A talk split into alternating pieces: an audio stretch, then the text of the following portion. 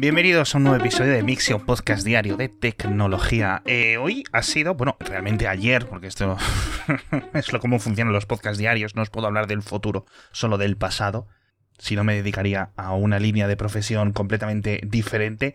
Bueno, el caso, ayer, Google I.O. en la conferencia de desarrolladores de Google. Primera jornada y bastante interesante. Hicieron algunas presentaciones de hardware de dispositivos, unos más presentes o digamos que llegarán en breve como el Pixel 6a a un precio bastante interesante, 460 euros, y este sí va a salir en España. Pero también decidieron mostrar hardware que llegará en los próximos meses o incluso a final de año por ejemplo, el Pixel 7, que directamente lo han filtrado ellos. Es decir, mira, para que nos los filtren otros, lo filtramos nosotros. Yo supongo que lo veremos en septiembre, octubre o por ahí. Luego, el esperado Pixel Watch, este reloj inteligente dentro de la marca Pixel, redondo, etcétera, también para finales de año. Y también, por último, sin muchos detalles, una tableta Pixel, una Pixel Tab o algo así. Eh, de nuevo, sin apenas os puedo decir nada porque tampoco lo han dicho. Luego a nivel de software, algunas cositas interesantes que creo que merece la pena unos segundos para comentar es eh, mejoras en el asistente. En concreto, una me ha parecido interesante que es que en vez de tener que decirle mm, por nombre, invocarlo, oye Google tal, lo que tienes que hacer es simplemente a los que tienen pantalla y cámara, simplemente si detectan que les estás mirando de frente, es decir, si detectan tu cara prestándoles atención, van a ponerse en modo de escucha activa lo cual, oye, puede ser algo interesante. Luego, eh, a nivel de software también, un sistema de interpretación y resumen inteligente en Google Docs para saber lo que estás escribiendo e incluso, ya digo, ofrecerte un resumen, lo cual puede ser algo chulo para estudiantes y también en el, en el día a día de muchos trabajadores la segunda beta de Android 13, etcétera, algunas cositas pequeñas más. Pero quizás lo más impresionante es un producto que seguramente no vayamos a ver en mucho tiempo y es un nuevo prototipo de gafas inteligentes de Google.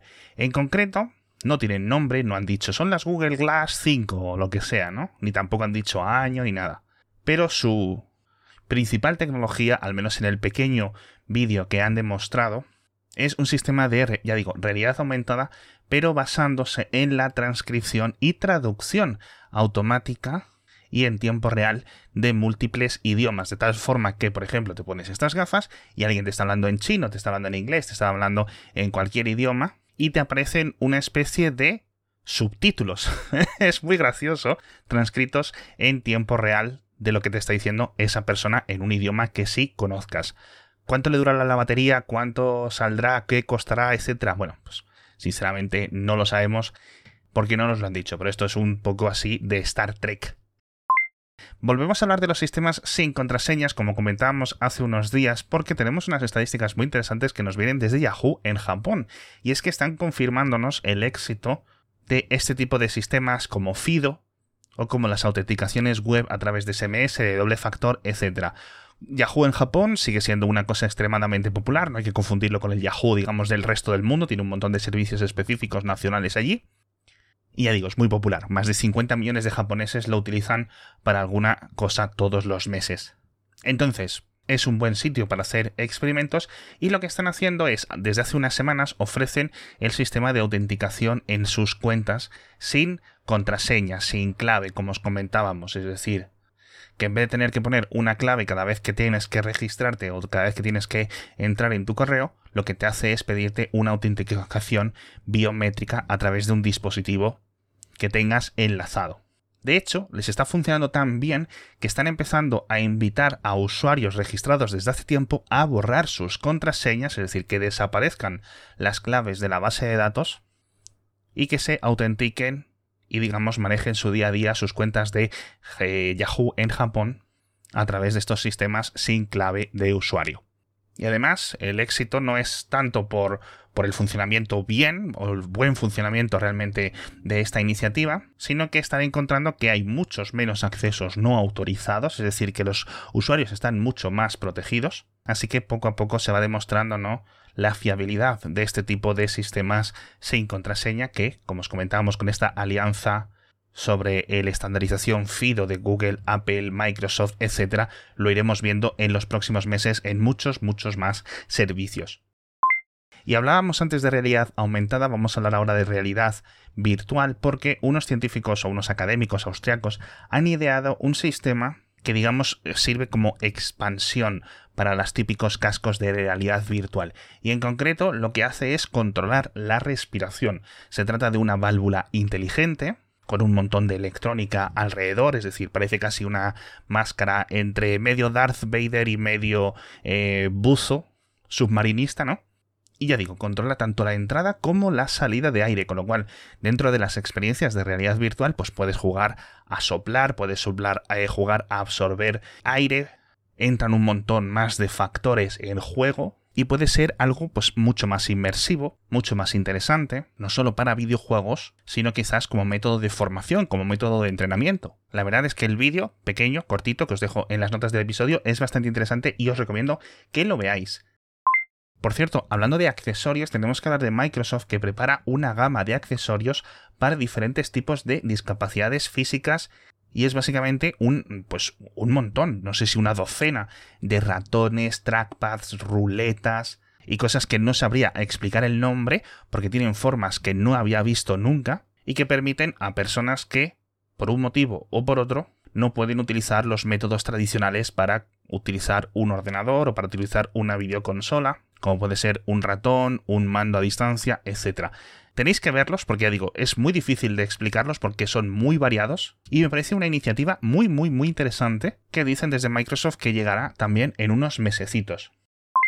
Por cierto, hablando de Microsoft, han renovado la grabadora de voz de Windows 11, de hecho le han cambiado el nombre, ahora se va a llamar grabadora de sonido, le han puesto todo este nuevo diseño Fluent, así más chulo, más moderno, y le han puesto algunas funciones pequeñas, nuevas, por ejemplo ahora puedes exportar el audio en diferentes formatos y tienes incluso la capacidad para importar audios, con lo cual no se convierte en un editor de audio, pero oye, la verdad es que está interesante y os puede salvar el culo sin tener que instalar nada en el futuro, pero esto solo para Windows 11, ya digo.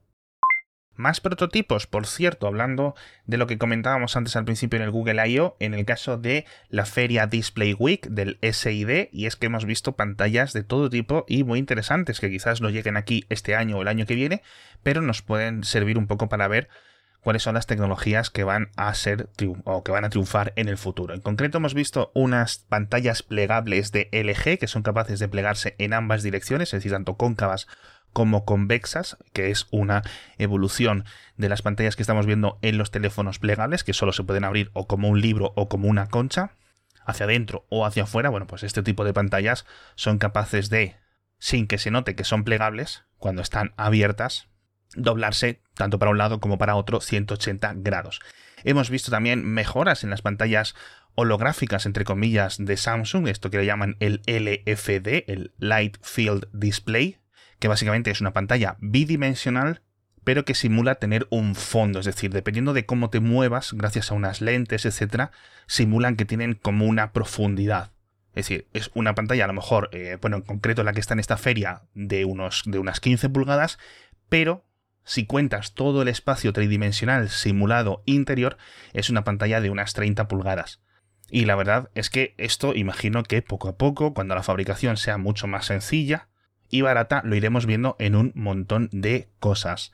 Aunque la verdad es que es bastante interesante porque ahora son OLED y tienen una, digamos, un realismo y una capacidad de colores, una muestra, una calidad gráfica similar a las pantallas bidimensionales puras antes tenían los efectos holográficos, pero la verdad es que eran, eh, cuando quieres mostrar algo simple, pues no se veían tan bien como una pantalla tradicional. Ahora parece que han combinado ambas tecnologías, así que a ver cuándo las vemos. Por cierto, hablando de pantallas LFD, me acabo de enterar que hace como 4 o 5 días Google anunció que habían comprado Raxium, que es una empresa, una startup dedicada precisamente a este tipo de pantallas. Así que vamos a ver qué es lo que quiere hacer Google con esto. Hablando de startups, Renfe, el gestor de ferrocarriles en España, anuncia que va a empezar a invertir en startups de transporte, así que a ver qué es lo que sale de esa iniciativa. Y también, aunque esto no sé si es un nuevo anuncio, dicen que van a lanzar una aplicación que unifique el transporte público en España. Es decir, una aplicación que te permita comprar billetes de cercanías, de autobús, de tren, de otros tipos, de metro, taxis, etc. Así que, oye, puede ser un concepto interesante. Hablamos también de Twitter, hablamos también de Netflix, que por cierto van a preparar una serie sobre los creadores de Dynamic Software, la empresa de desarrollo de videojuegos española famosa en los años 80 y principios de los 90. Así que vamos a ver cómo acaba la cosa, puede ser algo muy chulo. Hablemos también del mayor terremoto detectado en otro planeta, en concreto en Marte, obviamente, que es el único sitio donde tenemos seismómetros. Magnitud 5, por cierto, detectado por esta sonda InSight que hemos contado todos los problemas que ha tenido. Y la verdad es que están bastante sorprendidos los científicos con los datos que está recogiendo ahora.